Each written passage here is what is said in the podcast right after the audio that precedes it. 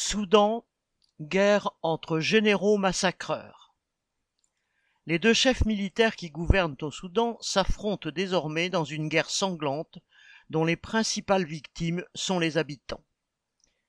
Unis pendant trois ans pour réprimer la population, ces généraux entendent trancher par les armes lequel d'entre eux dominera le pays et mettra la main sur son économie.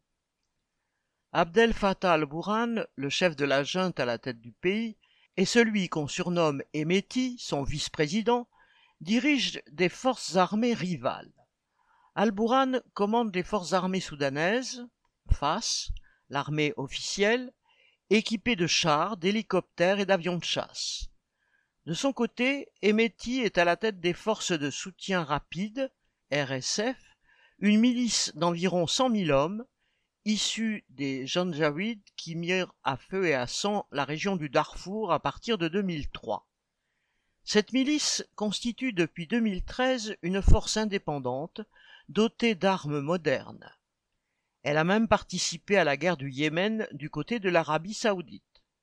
Le 3 juin 2019, alors que les manifestants avaient installé leur campement à Khartoum autour du siège de l'état-major pour exiger le départ du dictateur Omar el-Béchir, les forces de soutien rapide se sont déchaînées contre eux, et lorsque les cadres de l'armée ont finalement choisi d'évincer le dictateur, Emeti a tout naturellement pris une place de choix dans le conseil de transition qui l'a remplacé. Telles sont les deux bandes de prédateurs qui règlent aujourd'hui leur compte dans tout le pays. Les dirigeants de ces bandes armées se partagent en outre l'économie. Aux généraux de l'armée le contrôle des entreprises industrielles et commerciales, à Emeti le trafic de l'or et son commerce avec les Émirats arabes unis.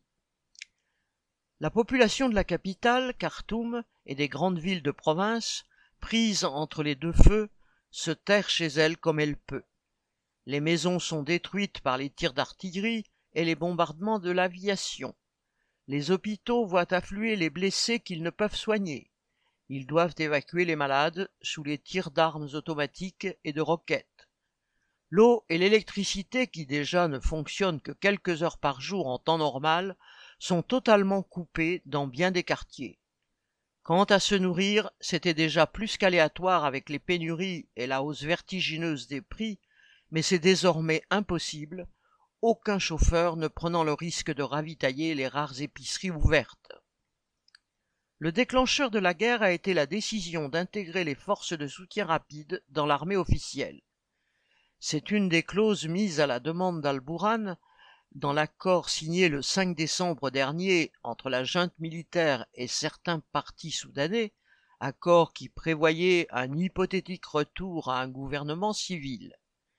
C'était une tromperie, une de plus, et sa signature avait été accompagnée de manifestations hostiles de la part de ceux qui, comme les comités de quartier ou le Parti communiste, dénonçaient cette nouvelle manipulation des militaires et la trahison des partis signataires. Depuis le renversement d'Omar el-Béchir, à qui, après six mois de manifestations en 2019, les chefs militaires qui l'ont remplacé n'ont jamais réussi à mettre fin à la contestation populaire, ni par la répression la plus féroce, ni par la fiction suivant laquelle des responsables civils partageraient le pouvoir avec eux. Les travailleurs et les couches populaires n'ont cessé de contester le pouvoir des militaires, s'organisant pour cela en comité dans les quartiers. Emeti, quant à lui, avait surtout vu dans cet accord le choix fait par Albourhan de l'éliminer et signer le texte en attendant son heure. Aujourd'hui, non content de rançonner un peuple parmi les plus pauvres du monde, les militaires lui font vivre les horreurs de la guerre pour leurs seuls intérêts de clan. Mais la population et les travailleurs soudanais ont prouvé ces dernières années qu'ils n'entendaient pas renoncer à la lutte pour renverser ce système monstrueux et criminel qui montre aujourd'hui toute sa nuisance dans un bain de sang. Daniel Mescla